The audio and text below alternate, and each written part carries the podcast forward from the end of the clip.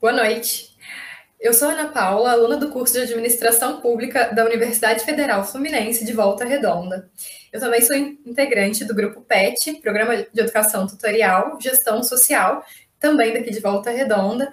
E hoje nós vamos dar a sequência no nosso sexto vídeo do ciclo de palestras. Hoje nós vamos apresentar o tema Economia Solidária, Perspectivas pós-pandemia de Covid-19 é, com o professor doutor Luiz Henrique Abegão, que é doutor em Engenharia de Produção pela UFRJ, tutor do grupo PET, do nosso grupo, é, e coordenador do Intexol, que é incubadora de tecnologia de, de empre empreendimentos e economia solidária do MED Paraíba. Ele é o nosso tutor, então, basicamente, hoje a gente está em casa. e, bom, as perguntas podem ser enviadas pelo chat, elas vão ser respondidas após a apresentação do tema. Boa noite, professor. É, boa noite a todas e todos que estão participando hoje conosco aqui na live. É um prazer recebê-los aqui para esse momento. Né? É, espero que seja um momento né, interessante para esse diálogo né, sobre economia solidária e o que, que a economia solidária poderia trazer de perspectivas para um contexto pós-pandemia. Né? É, então, é, é, essa a proposta de hoje. Né? Como a Ana disse, é, eu sou coordenador do grupo PET, né? esse é, um, é uma atividade do nosso grupo, que vem tendo um sucesso aí, né? É, e a gente está programando aí uma série de lives, né? É, todos, todas as quintas, nesse horário das 19 horas. Hoje, infelizmente, a gente teve esse problema técnico, né? pedimos desculpas por esse atraso.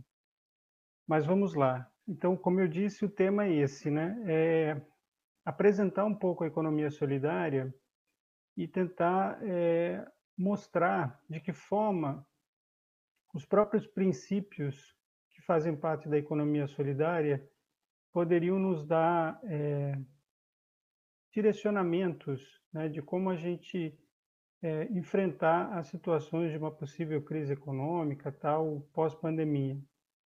Bom, começo dizendo que eu não sou economista, né? Então eu estou aqui também me avorando a falar de coisas que eu, né, é, talvez não tenha a, a, a competência, né, para tratar desse tema tecnicamente falando, mas tenho muito conhecimento no que diz respeito à economia solidária, né? É, como a Ana disse, eu sou coordenador dessa incubadora na UF, né, que é uma incubadora de empreendimentos de economia solidária, que existe desde 2014, né, mas já atuo na economia solidária é, desde 2007, né, em Volta Redonda. Então é isso. É, eu queria começar é, resgatando um pouco o próprio conceito clássico do que é economia, né? A economia, na verdade, ela representa esse conjunto de atividades de produção, distribuição e consumo, tanto de bens quanto de serviços, que são necessários à nossa sobrevivência e à nossa qualidade de vida. Então, a economia reúne todas essas atividades. Uma primeira questão que eu queria destacar, quando a gente pensa a economia nesse sentido bem amplo, é quem é que está sendo e quem deveria ser contemplado pelos resultados da economia, né? Essa é uma questão importante para a gente pensar e eu vou falar um pouco dela daqui a pouco. A outra questão importante, uma definição também bastante é, comum e, e, nos livros, né? É aquela que fala sobre a ciência econômica, né? É, a ciência econômica é aquela que compreende o funcionamento da economia a partir de um comportamento racional na alocação eficiente dos recursos escassos. Essa é uma definição também clássica aí do que é né, essa ciência econômica. Então é aquela que estuda, né, a partir de um comportamento racional, é, como alocar eficientemente recursos escassos. Mas aqui tem outras duas questões que a gente vai abordar e que são importantes. De que comportamento racional é, estamos falando? Quando a gente fala né, desse comportamento racional na alocação de recursos escassos.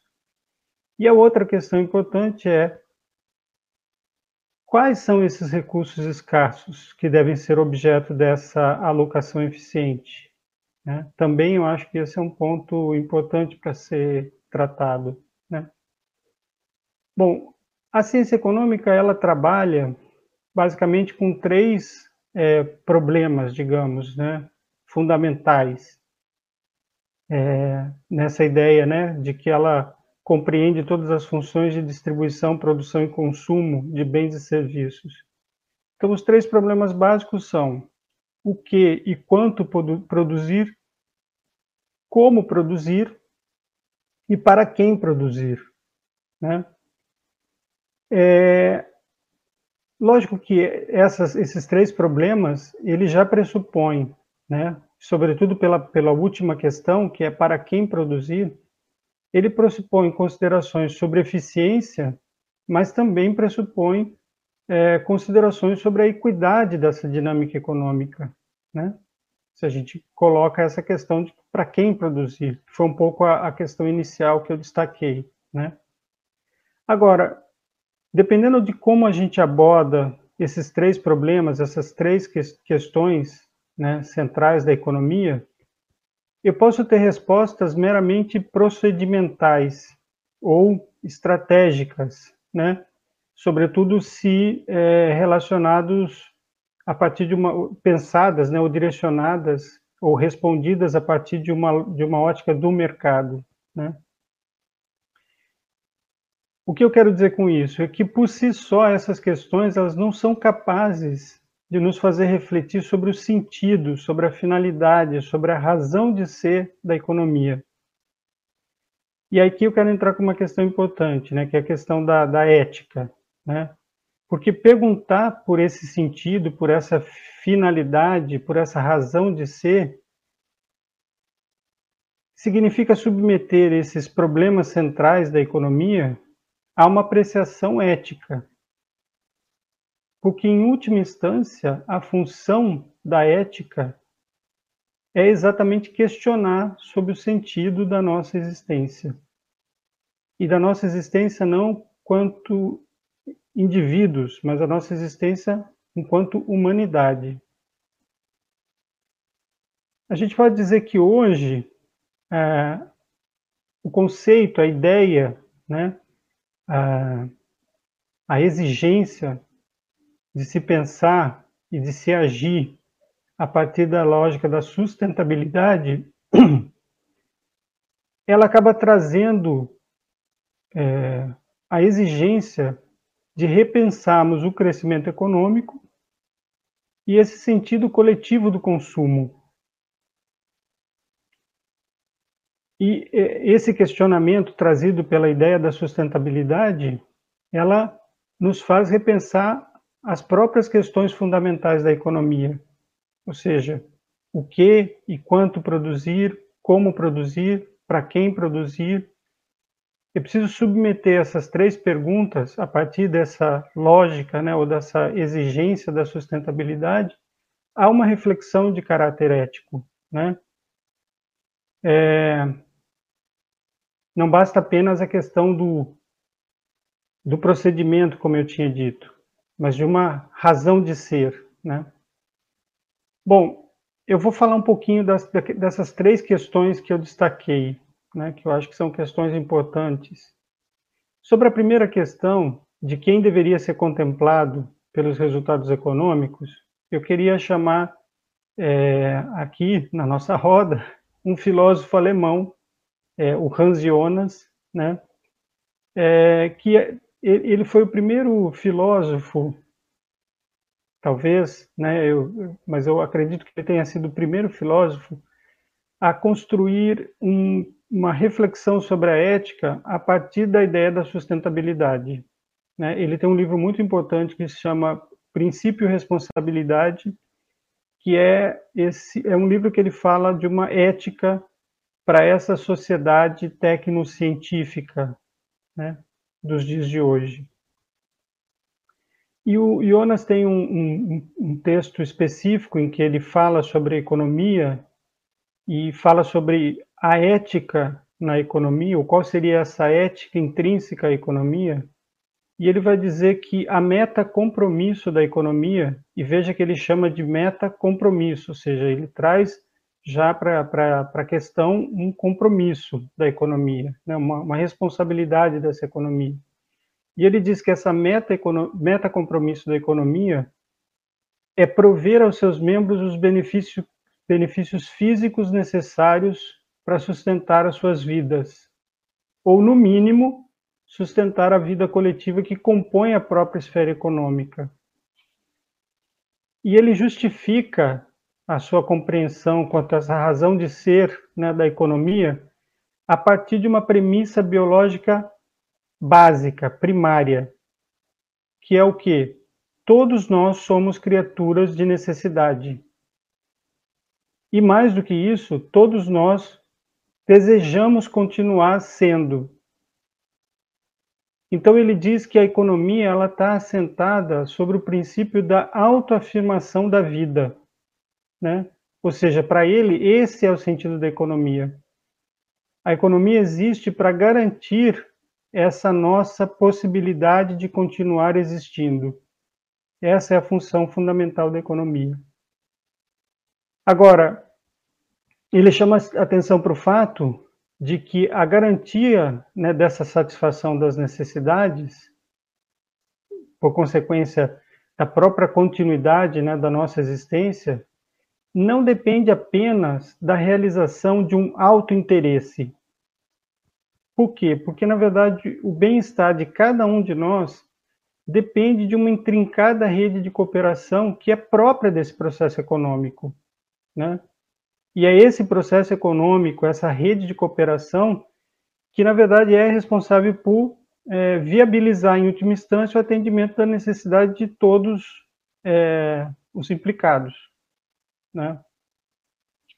E ele é, vai acrescentar um segundo elemento aí, né, é, dizendo que essa autoafirmação da vida, ela inclui além da afirmação da própria continuidade de cada um, de cada indivíduo, uma atitude de responsabilidade pela coexistência dos outros. E aí aqui a gente inclui também aqueles mais vulneráveis, né? É, e essa, essa responsabilidade pela é, existência dos outros, ela se expressa na proteção das condições do existir de cada indivíduo, né, como membros do, desse processo econômico, como ele já havia afirmado né, quando ele define essa meta compromisso da economia. E ele diz que essa responsabilidade pela coexistência dos outros também está assentada num outro princípio ou numa outra premissa biológica fundamental de autoafirmação da vida também, que é a reprodução. Né? E ele diz o seguinte: o, na reprodução, o sentido da autopreservação ela se expande para a preservação da descendência. Para Jonas, a família ela é a unidade econômica inicial e ela tem o propósito central de proteger a prole, ou seja, é uma expressão dessa responsabilidade transindividual e intergeracional né, que tem essa, esse objetivo de uma perpetuidade regenerativa. Então, é, esses dois são, né, são as duas premissas biológicas que, para Jonas, é, justificam né, e dão sentido à atividade econômica, à economia. Né? É, a gente pode dizer que esse, essa visão do Jonas ela nos remete também para a dimensão social da sustentabilidade, é, que coloca de modo explícito a exigência quanto à superação da pobreza, né? entendendo essa pobreza como uma questão multidimensional, não uma visão reducionista né, de apenas acesso à renda e consumo. Porque se a gente fosse entender apenas essa pobreza como uma questão de acesso à renda e consumo, hoje a gente já tem uma situação bastante complexa é, ao considerar que parte dos indivíduos já se veem afetados por uma ideia da desnecessidade. O que, que é isso? Esse, essa parcela dos indivíduos que sofrem com essa desnecessidade são aqueles que é, já não participam mais da, da dinâmica econômica, porque não são considerados nem como mão de obra, nem como força de trabalho, nem como consumidores. Né? Então, se eu penso apenas é, nessa superação da pobreza como uma dimensão de renda e consumo, essa parcela relegada à, à ideia da desnecessidade não seria considerada. Né? É, o Jonas ele nos provoca a questionar esse comportamento racional, né, que é o, o leitmotiv da dinâmica capitalista, né, da economia, que é a ideia do autointeresse. A regra de conduta por essência do capitalismo é a maximização do autointeresse, né? que se contrapõe ao propósito econômico explicitado por Jonas, né, de uma necessária cooperação para a sustentação da vida coletiva. É, Cristóvão Buarque ele é, faz uma provocação dizendo o seguinte: que foi necessário, né, foi preciso um professor de ética para liberar a ciência econômica da ética, né? É, aí pensando na inauguração né, de uma ciência econômica moderna, e ele fala de Adam Smith, né, como esse professor de ética, né, que livrou a, a, que liberou a ciência econômica da ética. Então, Adam Smith, que no final do século XVIII, né, deu à economia esse status de ciência. Ele foi o responsável por formular as bases da teoria econômica, né? É, mas ele acabou com isso é, construindo uma ciência econômica que é, de alguma forma, se libera né, desses condicionantes éticos.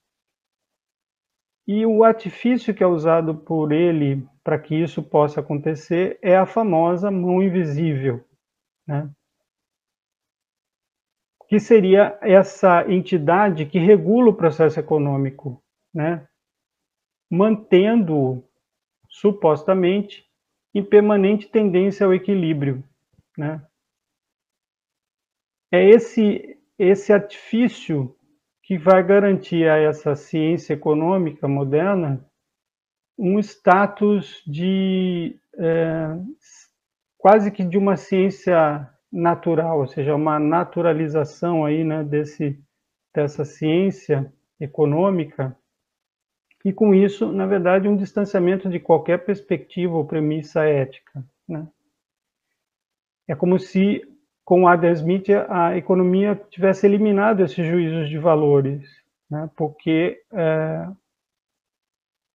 a, a, dinâmica é, da economia é dada por esse mecanismo né, da mão invisível. Ou seja, é um construto metafísico, né, no, no, no, fundo, é, que é aquele que autorregula a economia e que equalizaria os interesses individuais em benefício do coletivo. Vejam que a lógica é essa, né? a racionalidade que está por trás é essa. Então, ou seja, se eu cuido do meu interesse, é como se essa fosse, esse fosse o caminho natural para que é, eu garantisse um benefício coletivo. Por quê? Porque há uma mão invisível que autorregula esse mercado, né? Que é, equaliza esses interesses individuais. De certa forma, é esse, essa construção que vai é, dar espaço para essa maximização do autointeresse como uma, uma regra, ou seja, como um comportamento racional por excelência, né? Agora, o interessante é que o próprio Smith, né, como o, o, o Cristóvão Bock diz, ele era de fato um professor de ética, ele tem um, uma, um livro que é anterior à Riqueza das Nações, né, que é o livro no qual ele constrói as bases da ciência econômica moderna, que é a teoria dos sentimentos morais. Né? É, nesse livro, ele estuda, na verdade, é, a partir de uma perspectiva moral, né, as relações humanas. E ele vai colocar um, a ideia da simpatia né, como sendo essa capacidade que nós temos de nos voltarmos e, e de nos inter, interessarmos pelo outro, como a, o valor né, moral por excelência nas relações humanas. Né? O que acaba mostrando uma certa contraposição a esse individualismo e ego, egoísmo que acabam ficando evidentes né, no comportamento econômico é, descrito na, na, na, riqueza das nações. Né? Smith ele declara na teoria dos sentimentos morais nesse livro, né, é, o seguinte, abre aspas: por mais egoísta que se supõe um homem, evidentemente há alguns princípios em sua natureza que o fazem interessar-se pela sorte de outros e considerar a felicidade destes necessária para si mesmos. Nessa obra, né, a teoria dos sentimentos morais, é, Smith ele está muito mais próximo é, de um conjunto de economistas, né, ou de pensadores da Idade Média que se filiavam a uma, uma escola né, da chamada economia civil, que considera aspectos é, como a reciprocidade, a fé pública, a felicidade pública, né, como elementos centrais da economia, ou intrínsecos às relações econômicas. Né? É como se fosse um, um, Adam Smith diferente daquele das, da riqueza das nações. Bom, como eu já disse, então, só para sintetizar essa, essa, essa parte, é, em resumo, essa ruptura é, moderna, né, com a ética, a ruptura da economia com a ética, ela se deu por essa valoração exacerbada dessa maximização do autointeresse, como um, um comportamento racional por excelência nas relações econômicas. É como se qualquer objetivo altruísta fosse tido como irracional, pelo menos é, no sentido econômico. Aí eu vou colocar na roda um outro economista né, é, o Amartya Sen, que ele vai chamar a atenção dessa é,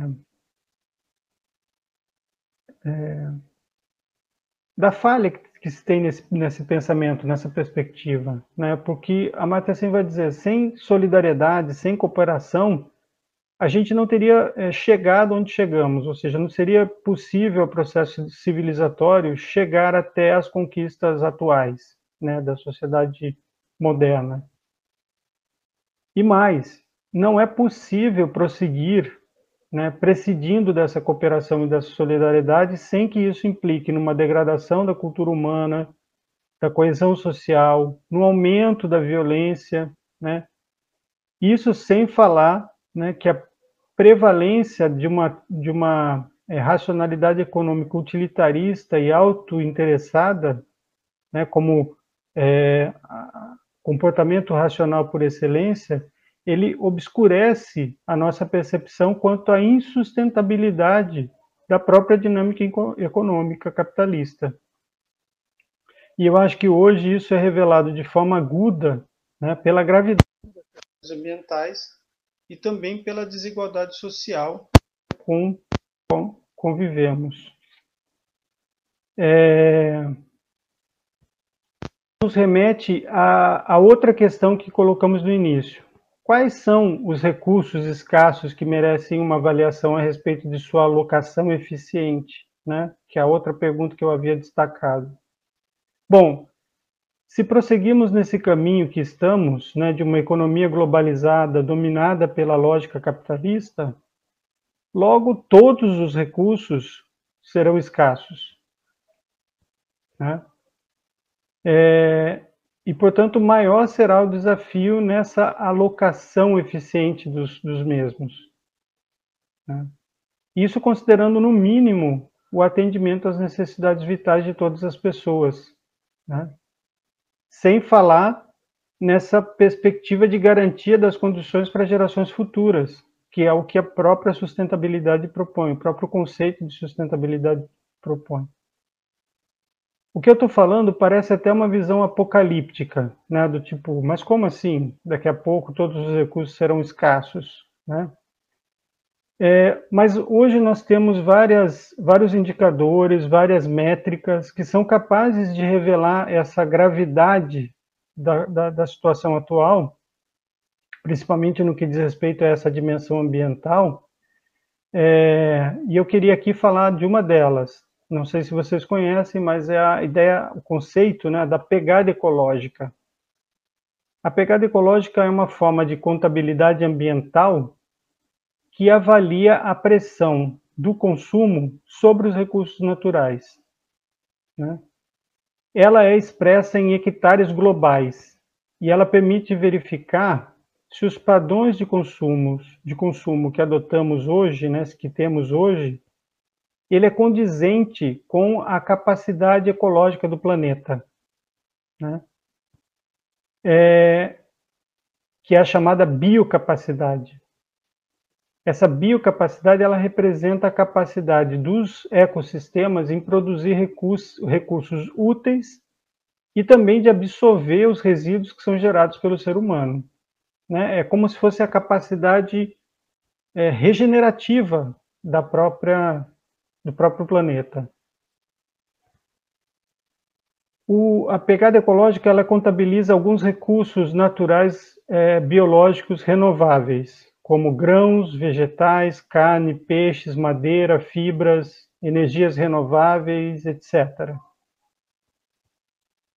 Eles estão segmentados em seis pegadas né, biológicas, que cada uma delas compõe a, a pegada é, ecológica total. Então, eles estão segmentados na agricultura, nas pastagens, nas florestas, na pesca, na área construída e energia e na absorção de dióxido de carbono.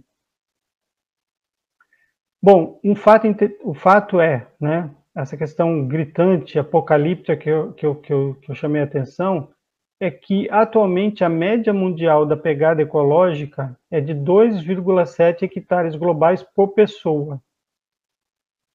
A questão é que a, a biocapacidade atual é de apenas 1,8 hectares por pessoa. Ou seja, nós temos um déficit ecológico que corresponde a 0,9%, 0,9 né, hectares globais. Né? Isso é mais ou menos como dizer que nós precisamos hoje de um planeta e meio para dar conta do padrão de consumo que nós temos hoje é, o que coloca essa biocapacidade num, numa situação de risco muito grande. Né? É,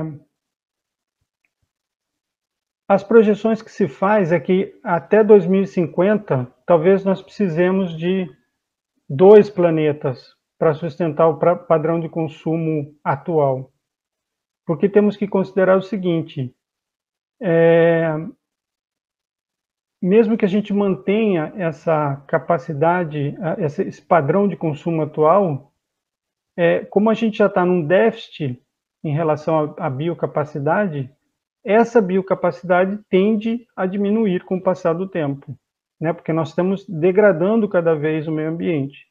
Então, na verdade, você, mesmo mantendo um padrão de consumo, você vai piorar a situação porque você vai diminuir a biocapacidade. Bom, além de tudo, nós temos essa situação que vivemos hoje da pandemia, né? E alguns é, especialistas têm dito, né, é, a humanidade nunca tinha enfrentado uma pandemia com essa extensão geográfica do contágio que a atual pandemia de, de Covid-19. Né? E também esses especialistas têm dito que esse cenário ele pode se repetir com maior frequência se nós prosseguirmos nesse caminho de degradação ambiental, somada também à permanência ou até à acentuação das desigualdades sociais.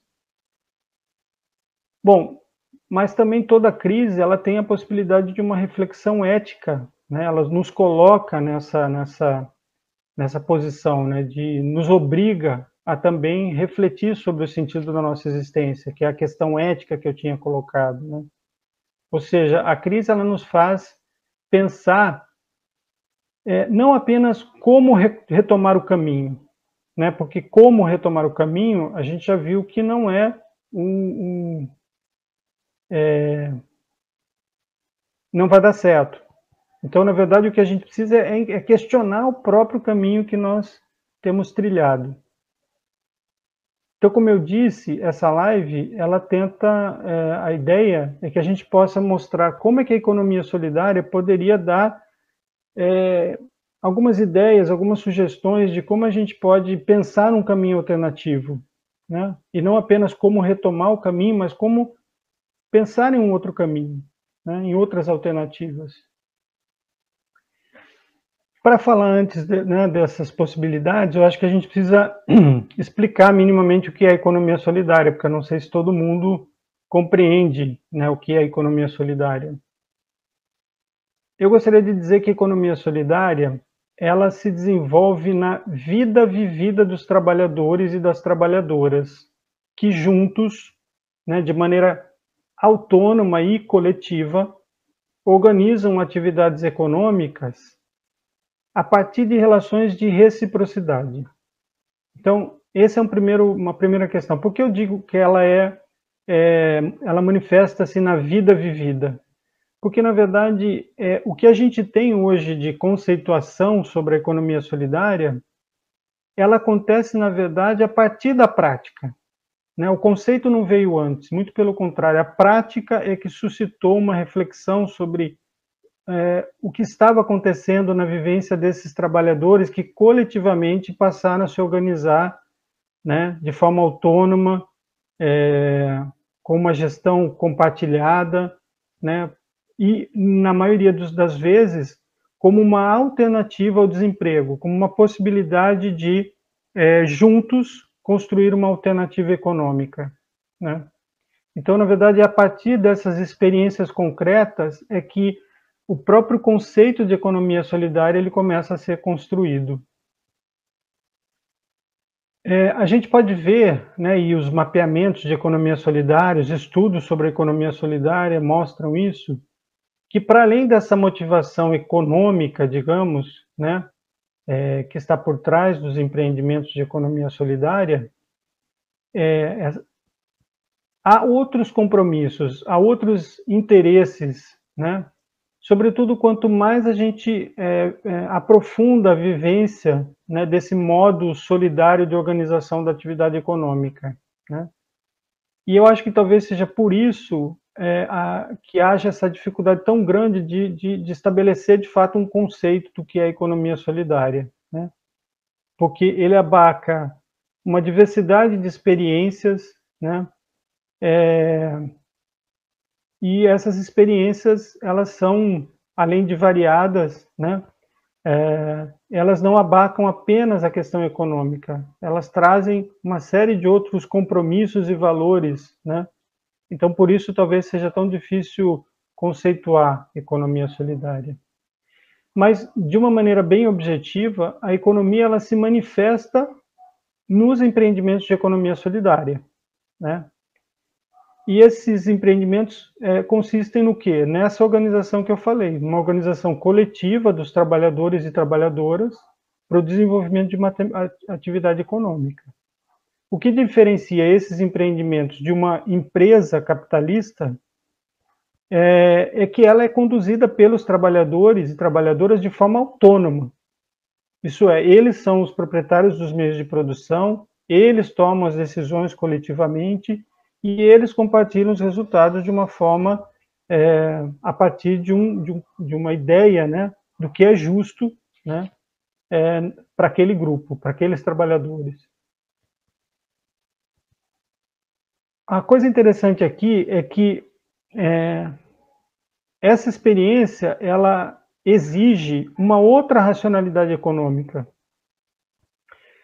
A, aquela racionalidade autointeressada, ela não é suficiente para um empreendimento, para vivência num empreendimento econômico solidário, muito pelo contrário, né? Porque é, o, a essência do, do, do, desse empreendimento econômico solidário ela não se expressa como lucratividade, mas como cooperação.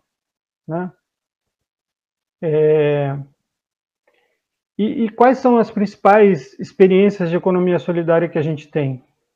É, no Brasil, a, a, as, as, experiências mais clássicas, né, as mais presentes na nossa vida, mais próximas né, da nossa vida, é, são os artesãos que se organizam para as feiras, né? É, os agricultores familiares que também é, se reúnem para um processo de comercialização que pode ser variado, né, que pode ser em circuitos curtos agroalimentares, que pode ser em lojas de produtores, que pode ser em feiras, é, ou seja, eles produzem em separado, de forma individual, mas eles se reúnem em algum momento do processo e aí na comercialização para juntos estabelecerem esse, esse processo final né, é, de comercialização dos seus produtos. Há o caso também dos, dos é, catadores de materiais recicláveis, né, que se organizam em cooperativas e que já conquistaram, inclusive, direitos né, é, é de participarem da, da, das, da coleta seletiva né, nos municípios, através de uma lei federal que estabelece né, o Programa Nacional de Resíduos Sólidos, os artistas também, sobretudo aqueles grupos culturais que cujas manifestações culturais né, são uma forma de resistência, também esses coletivos né, de artistas tal também expressam um pouco esse, esse, esse empreendimento econômico solidário, né? Mas, é, como eu disse, a economia solidária ela ela vai além dessa dimensão objetiva expressa pelos empreendimentos de economia solidária, né, ela também, eu posso dizer, que é um modo de vida, né, que é uma,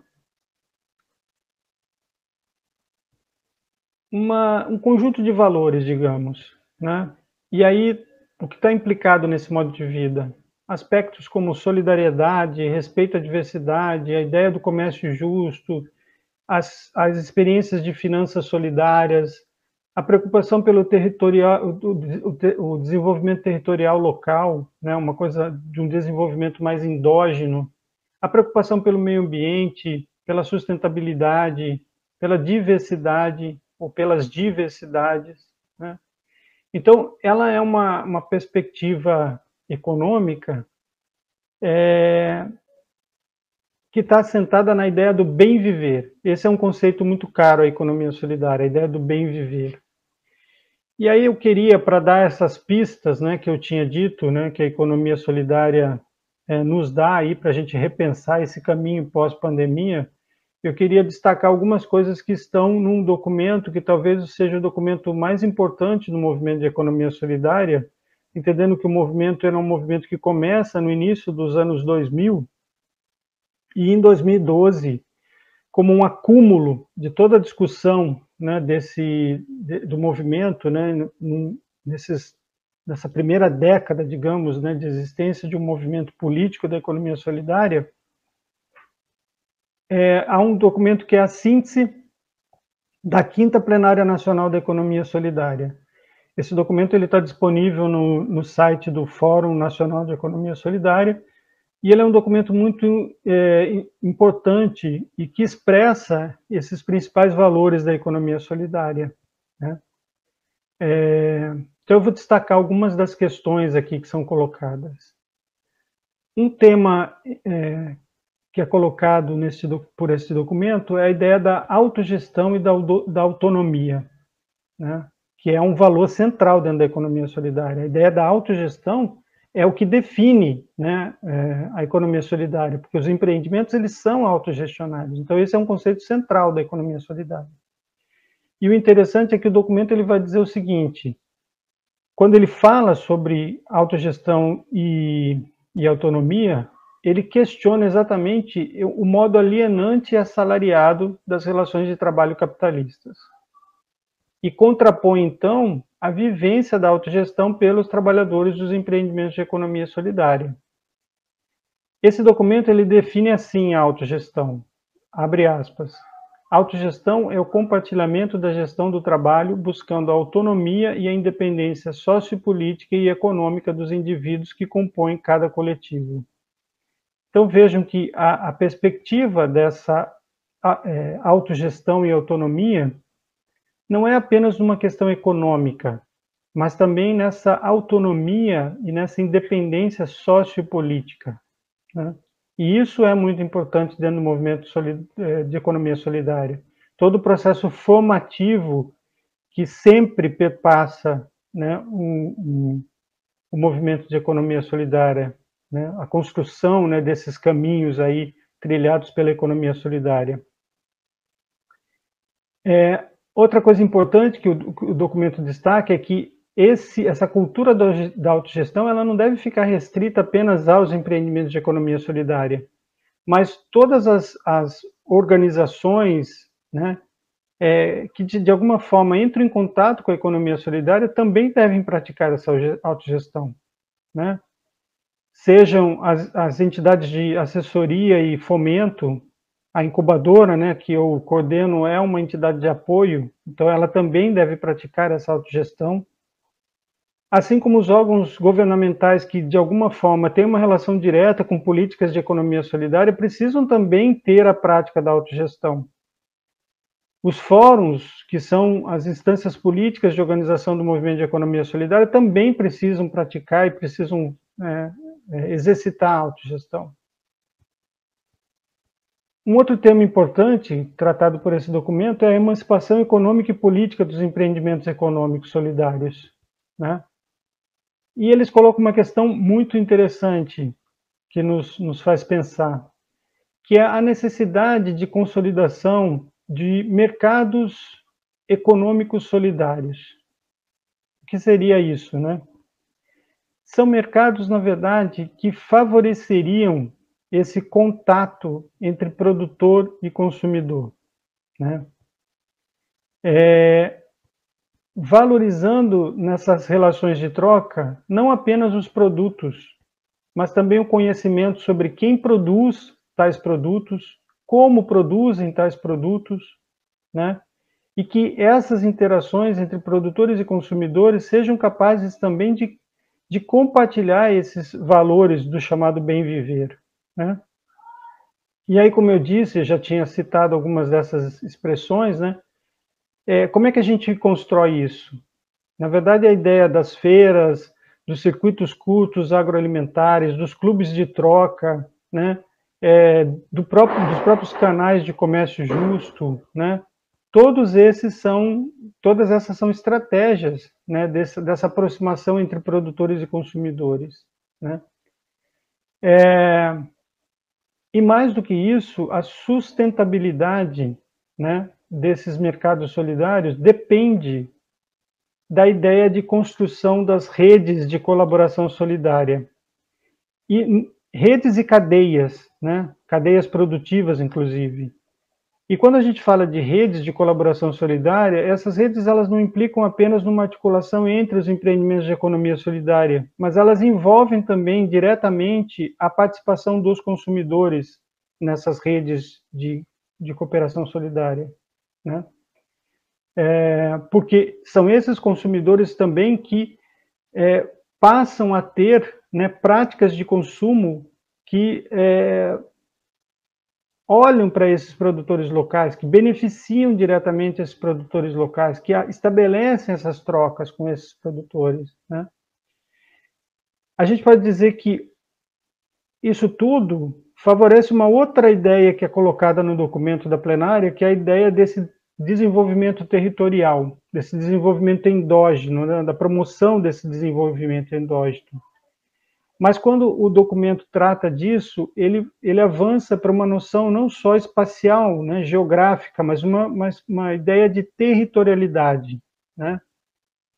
É, que olha né, é, não só para a questão das atividades econômicas ali envolvidas, mas que olha para as pessoas, como elas vivem, como elas se organizam para sobreviver, é, como elas utilizam e cuidam dos recursos que elas têm à disposição.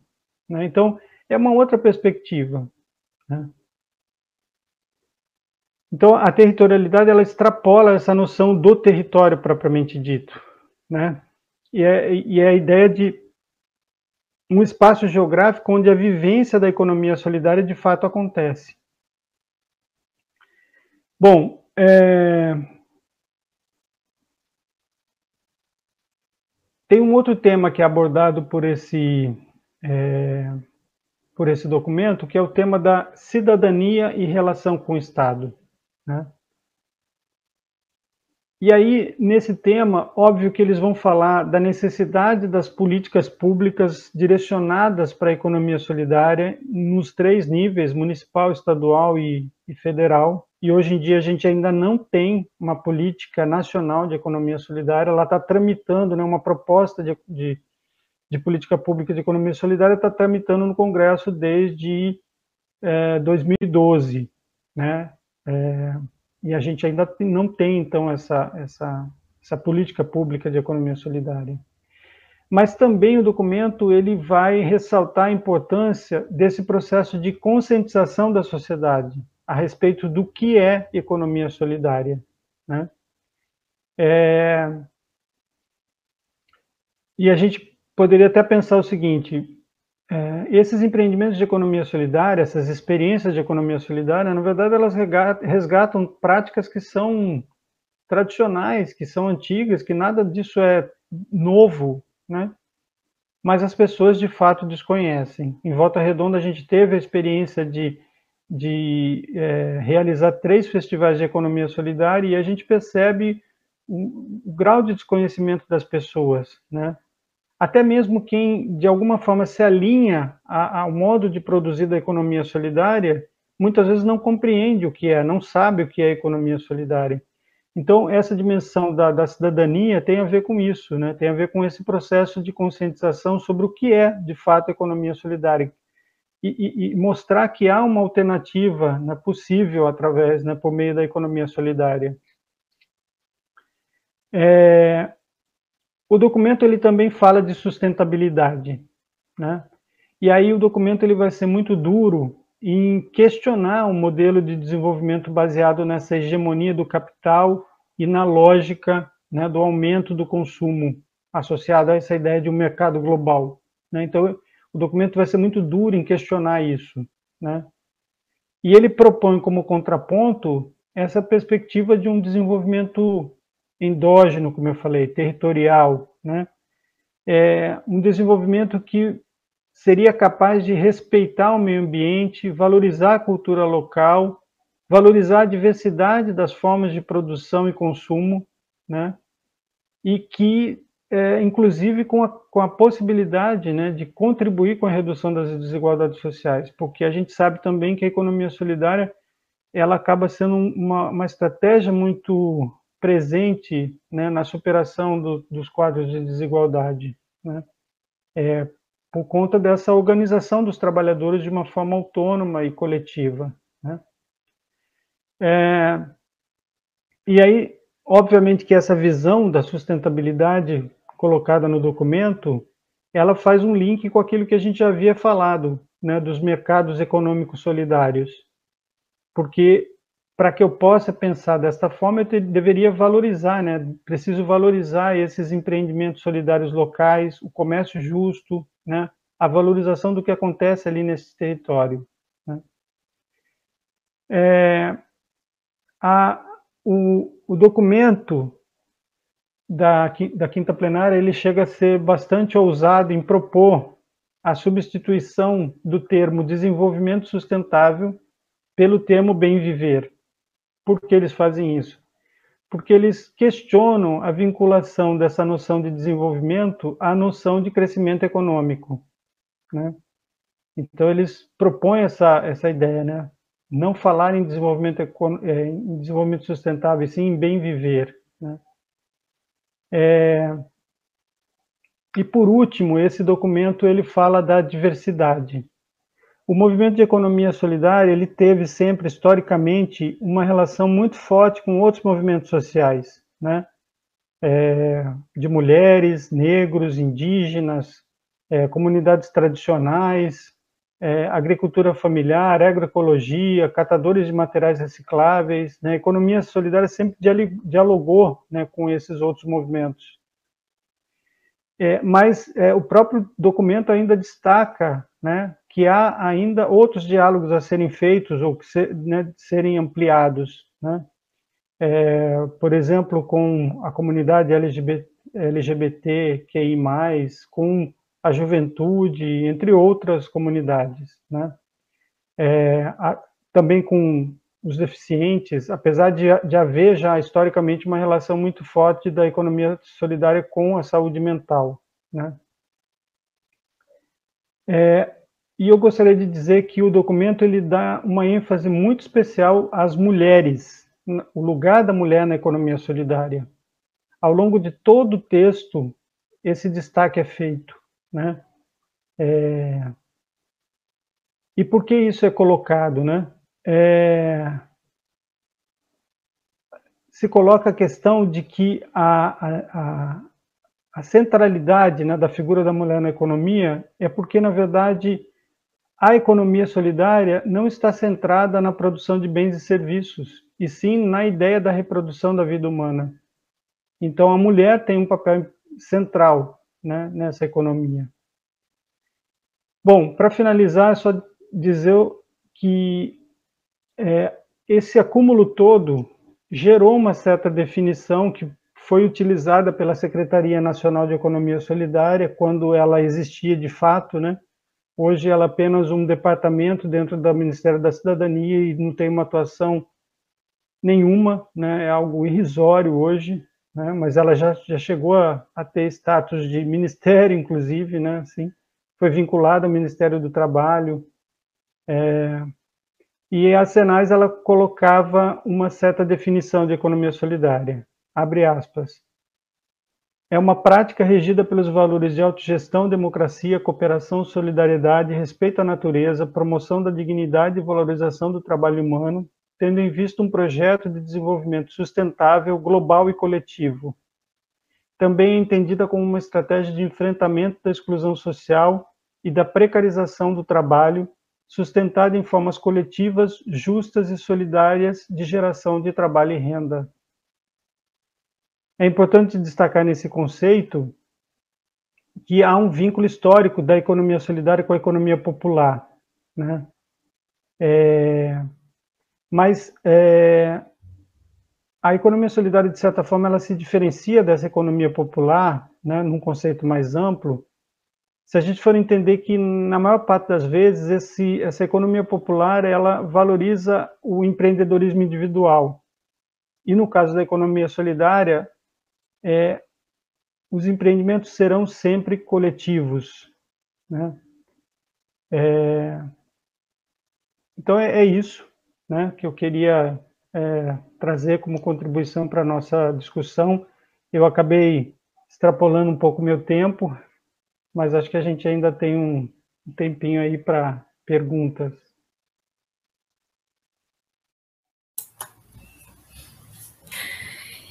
É, nós temos duas perguntas, então eu vou fazer elas para você e se você precisar eu refaço elas. Abegão, Neste cenário, por você traçado de desigualdade social, acentuação das vulnerabilidades sociais e crise econômica, poderia tecer a relação com as práticas da economia solidária na pandemia? Qual caminho seguir para construir a economia solidária, visto que o Estado retraiu a sua atuação para o setor? Segunda pergunta. Abegão, no contexto da pandemia, na sua opinião, os valores éticos de uma reciprocidade, coletividade se acentuam ou são reduzidos no campo social? A economia solidária e a gestão social também estão em crise?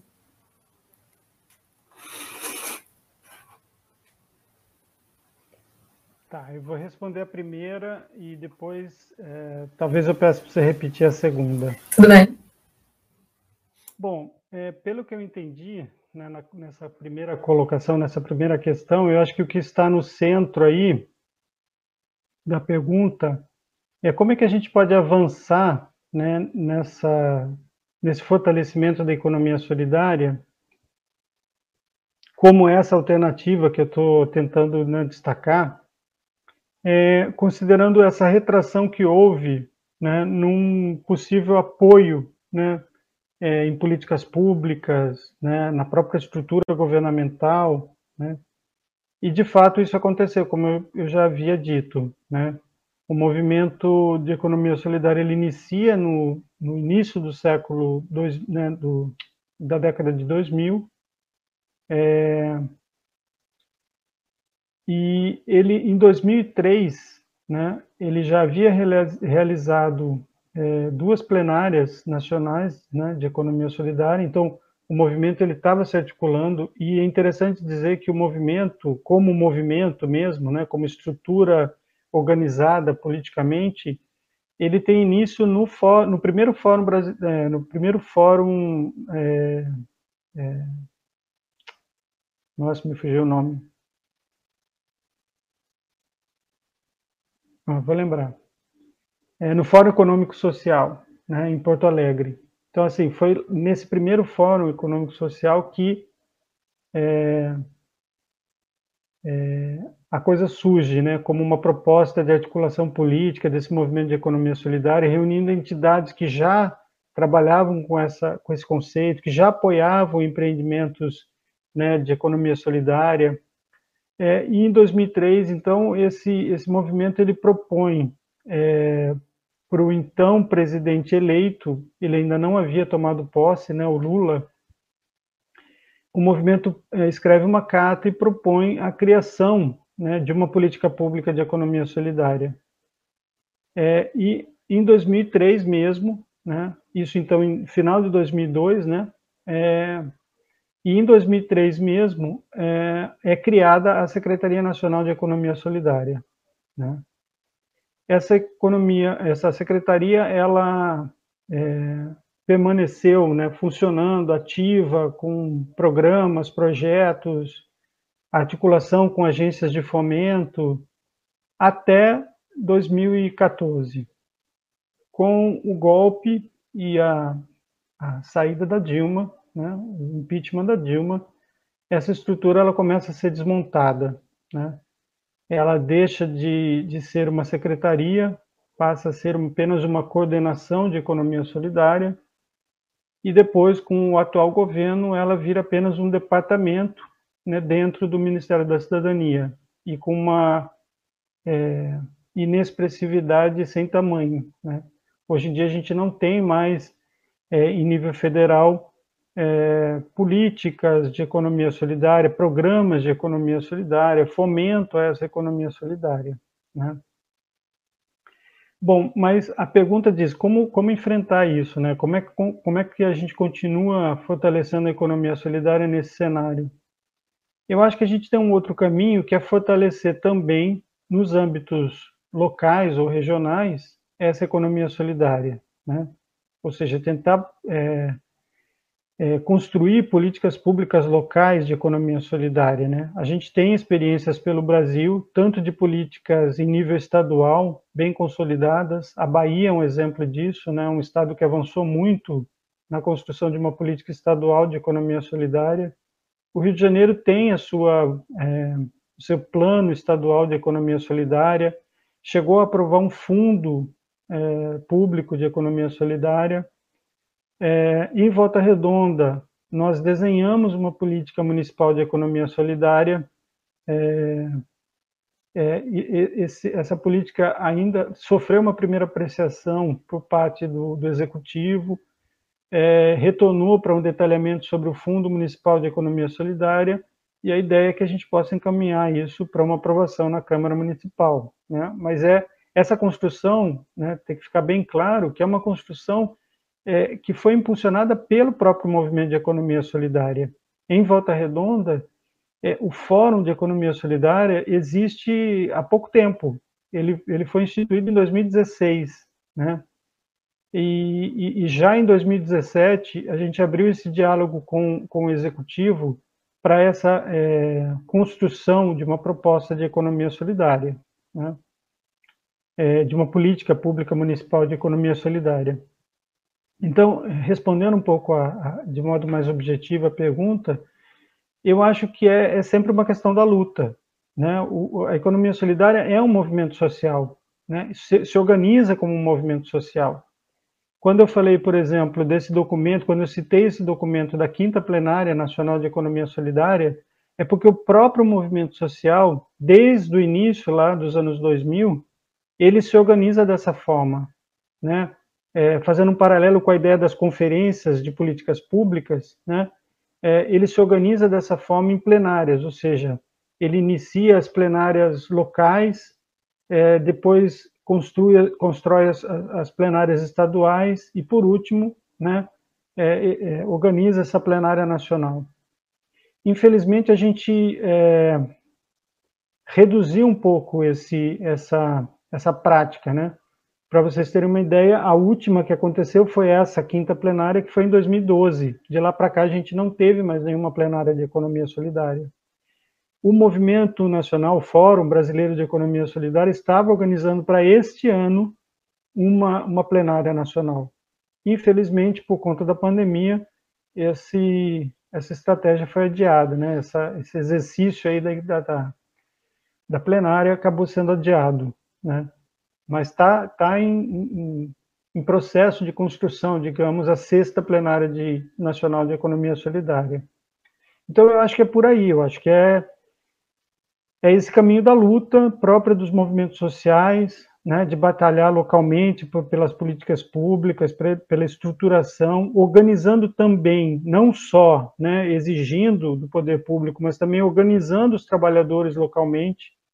Em Volta Redonda, eu acho que a gente hoje tem uma, uma certa maturidade, né, e, e temos discutido essa, essa um passo além do que simplesmente a ideia da, da, organização das feiras, né, que a gente já tem isso no município, ou seja, a gente já tem as feiras é, de artesanato, apoiadas também pelo, pela própria prefeitura, tem os espaços de comercialização dos, dos produtos orgânicos, mas a gente quer transformar isso tudo exatamente naquela ideia de uma rede de cooperação solidária. A gente quer colocar esses trabalhadores para pensarem nessa estrutura para uma cooperação mútua entre eles né?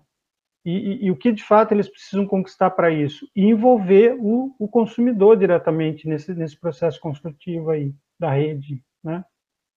Então é por aí. É, eu acho que o fortalecimento do, do, da economia solidária ela só se dá se de fato é, conseguimos é, é, desenvolver essas redes de cooperação solidária, essa aproximação com os consumidores, né?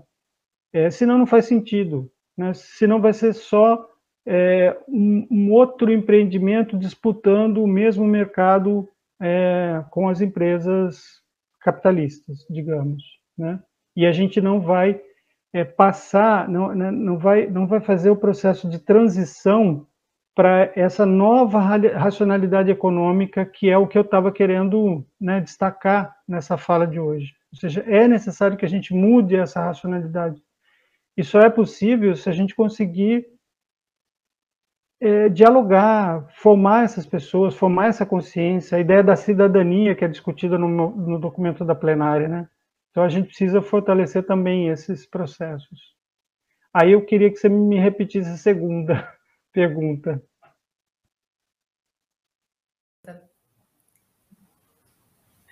No contexto da pandemia, na sua opinião, os valores éticos de reciprocidade e coletividade se acentuam ou são reduzidos no, no campo social? A economia solidária e a gestão social também estão em crise? Bem,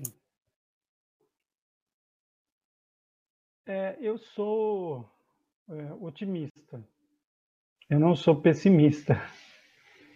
Então, assim, eu sempre tendo a crer que, é, como eu até tinha dito, né, antes, é, essas crises elas são sempre oportunidades também de, de refletirmos nessa perspectiva, nessa perspectiva mais da, da ética, né, do sentido das coisas, da razão de ser, da finalidade das coisas, né. É, isso vale para a nossa vida, para as atividades econômicas e tudo mais. Então, assim, é, eu acho que é, eu quero crer que, eu, que isso que começou, né? Eu acho que a gente vê pelo Brasil, né? É, muitas manifestações aí de coletivos, de grupos, né, ajudando a quem está necessitando né, de ajuda nesse momento, né, é, que eu quero crer que isso, na verdade, deverá fortalecer né, essas dimensões da reciprocidade, da solidariedade, da cooperação. Né. É por isso que eu acho que, na verdade, a gente precisa trabalhar é, nessa lógica de uma mudança da, da, da racionalidade. Né? Não pode ser apenas um, um, compromisso passageiro. Né?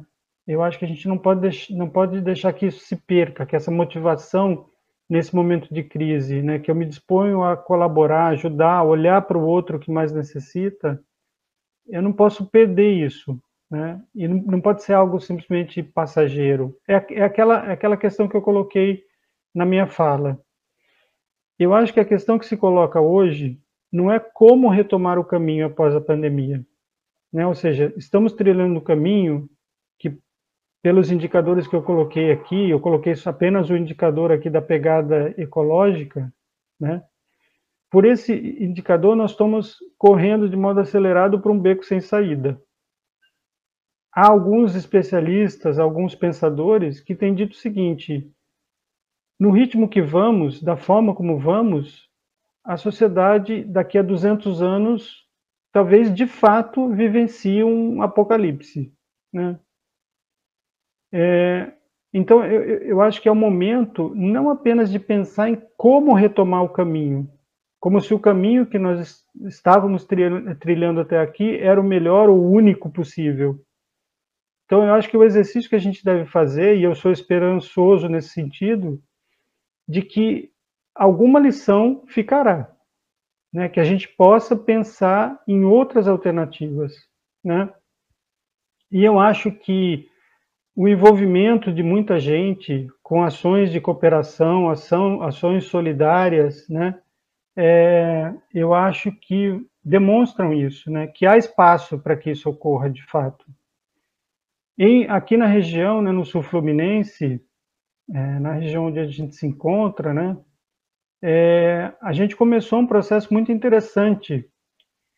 É, na verdade, é, nós da universidade, né, principalmente a equipe da incubadora, é, começamos a pensar, preocupados sobretudo com os catadores de materiais recicláveis, que é um público com o qual a gente trabalha, e sabendo que na pandemia esse grupo iria é, complicar ainda mais o seu quadro né, de vulnerabilidade social, a gente estava pensando em fazer uma espécie de uma campanha de arrecadação de recursos né, para cestas básicas, como muita gente tem feito.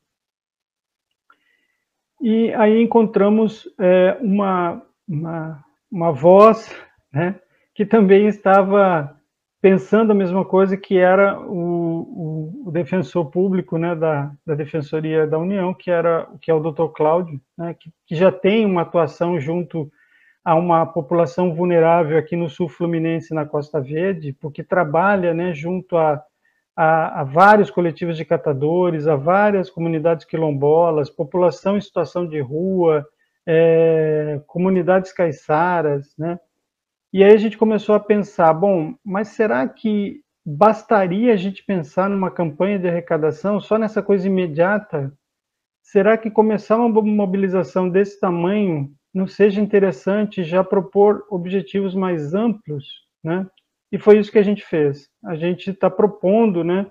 Estamos nessa empreitada de construir o que a gente está chamando de rede de cooperação solidária do Sul Fluminense. A rede tem o nome de Entre Nós. Hoje ela é uma campanha também, tem arrecadação aí de fundos. A gente já distribuiu cestas para alguns coletivos e continuaremos distribuindo cestas né, em função dessa arrecadação que a gente está tá tendo. Mas a ideia, na verdade, é não parar aí. Né? É, simultaneamente a isso, como é, colocar em diálogo todos esses coletivos que participam, né, que são quilombos, catadores, caiçaras, juventude, né, porque temos um grupo ali no, no, Santa Cruz também, no bairro Santa Cruz, que, que é um grupo basicamente de jovens, né, mas também tem as ocupações urbanas de Volta Redonda, e aí com isso a gente conseguiu agregar também o pessoal do Observatório de Direitos Humanos, né, do Sul Fluminense, e aí também tem os agricultores agroecológicos, porque a gente também se articulou com a AMPES, que é a, articulação de agroecologia do Médio Paraíba. Então a gente começou a aproximar várias entidades, vários, né, é, várias organizações de uma série de coletivos, né? E aí a ideia é criar essa rede. Essa rede não está dada, ela, não, né? ela é uma construção coletiva dentro da lógica da própria economia solidária. E aí a própria pergunta ela dizia sobre essa gestão social. Eu acho que o que a gente está fazendo na rede é um exercício de gestão social, né? no sentido de que a gente não, né, não estamos entregando é, de forma pronta e acabada a ideia dessa rede. A rede ela se constrói coletivamente. E aí a gente vai discutindo alternativas, né? Estamos discutindo algumas alternativas específicas para os catadores, mas a gente já sabe que há uma possibilidade de fazer uma junção entre é, o que poderia ser é, feito junto aos catadores junto com o pessoal da agricultura agroecológica, entendeu? Então há intercâmbios possíveis, né? E mais do que isso, a gente quer fazer com que é, esses coletivos se fortaleçam como articulação política. Uma coisa que a gente decidiu desde o início, quando partiu para essa empreitada, é, foi é, pensar o seguinte: nós temos que nos conhecer dentro dessa rede em primeiro lugar. E para nos conhecermos, é, propusemos uma, uma realização de lives, como a gente está fazendo aqui agora, né? que são lives que acontecem também semanalmente, todas as quartas-feiras, e que é, a gente nessas lives procura discutir temas afeitos a esses coletivos, né? Então temas que sejam, né, que tratem da questão dos, dos, do, é, dos catadores, dos quilombos, das ocupações urbanas, né? é, e que eles participem, né, trazendo as suas experiências para essas lives. Né? É, então, é o que a gente chama de troca de saberes. A gente está é, conhecendo, eles estão nos conhecendo e estamos criando um, um ambiente né, é, favorável a essa construção da rede. E eu acho que esse é o princípio inicial aí de qualquer gestão social, né? É, a gestão social tem o princípio da dialogicidade como é, valor central. Então, não é possível construir essa dialogicidade sem esse reconhecimento, sem eu me interessar de fato pela história do outro. Né? Então, é, assim, eu posso dizer que pelo que a gente está fazendo, há um grupo muito grande de pessoas que estão empenhadas nisso. Por isso, eu sou otimista. Eu acho que a gente tem como é, encontrar outros caminhos e não apenas retomar o caminho é, o qual a gente estava trilhando antes. É, chegou uma nova pergunta. Eu vou ler ela para o senhor, então qualquer coisa pode me pedir que eu releio também. É, professora Begão, estamos aqui na Ilha Grande tentando criar uma rede de economia solidária nos nos unimos, no, nos unimos num grupo de pequenos produtores rurais artesanais e estamos trocando mudas e sementes. Sonhamos com uma feira de economia solidária para escoar nossos produtos. Qual seria o primeiro passo?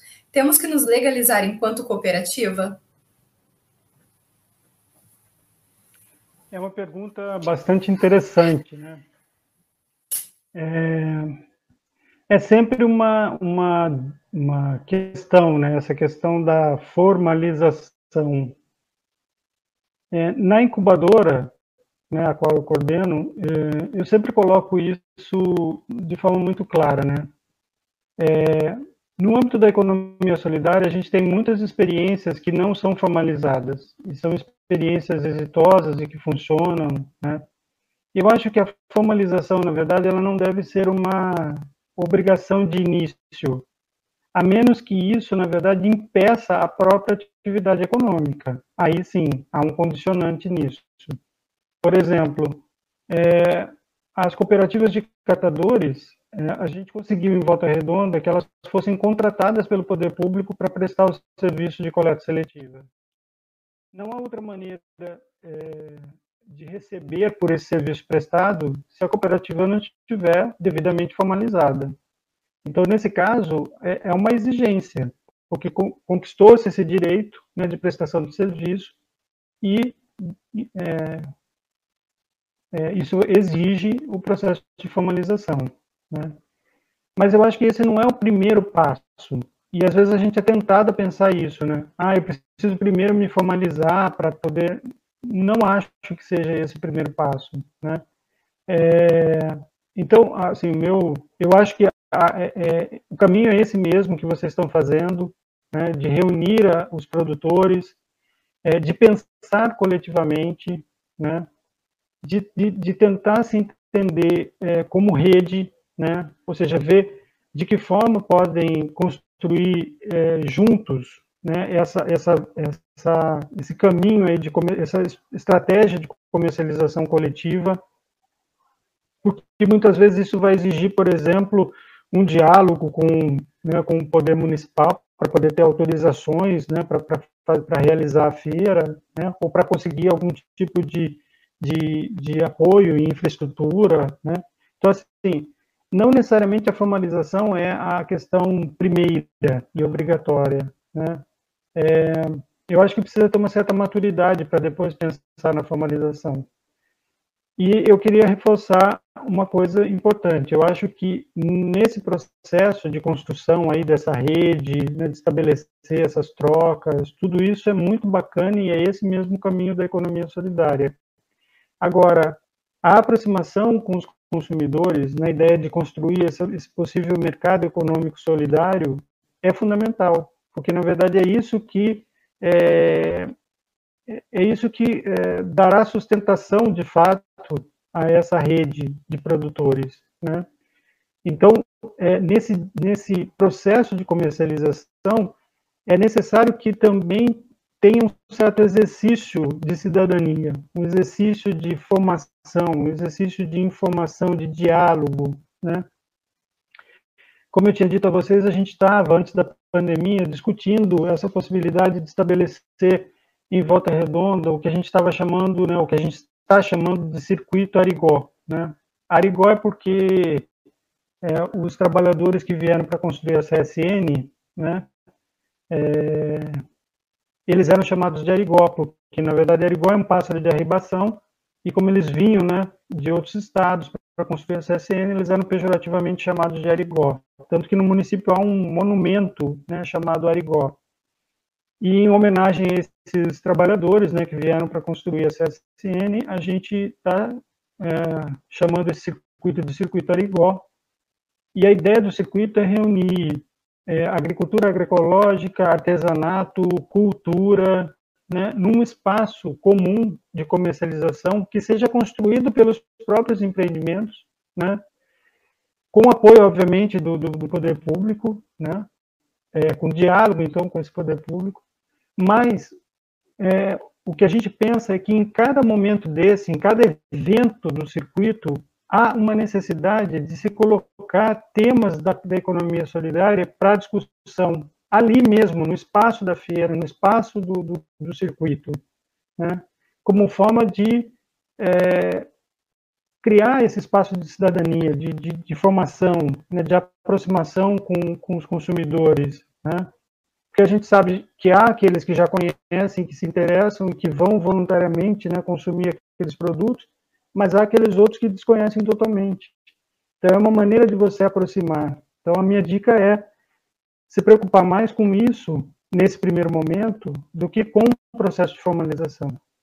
Né? A formalização ela vai, vai se dando é, é, ao longo desse processo. Agora, veja, última dica. O fato de não haver uma formalização não significa que não é interessante se ter uma espécie de um acordo coletivo. Isso é importante, isso é interessante.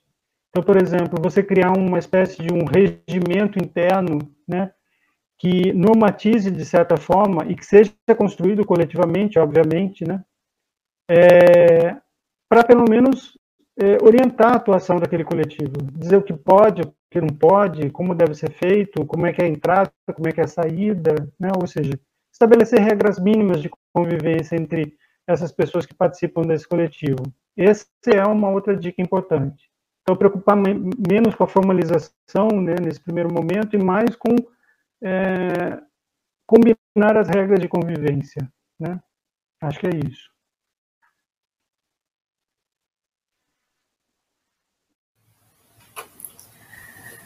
Bom, é, como não tem mais nenhuma pergunta, eu queria agradecer muitíssimo o professor Abegão.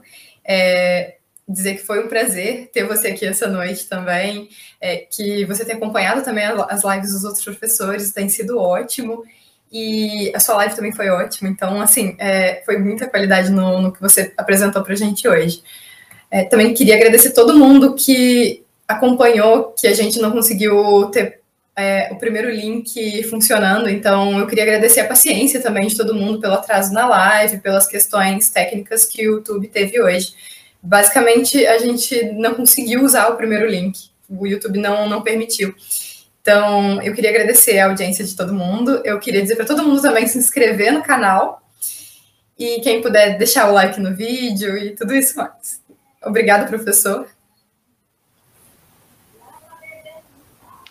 Eu que agradeço e assim dizer que eu estava muito com uma expectativa enorme para participar, né, para realizar essa essa live, né? Afinal de contas, é, de certa forma, né, contribuir com a com a ideia né, dessa, dessa sequência de lives aí.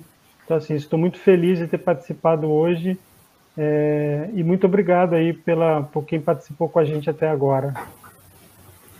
Obrigada a todos, boa noite. Boa noite.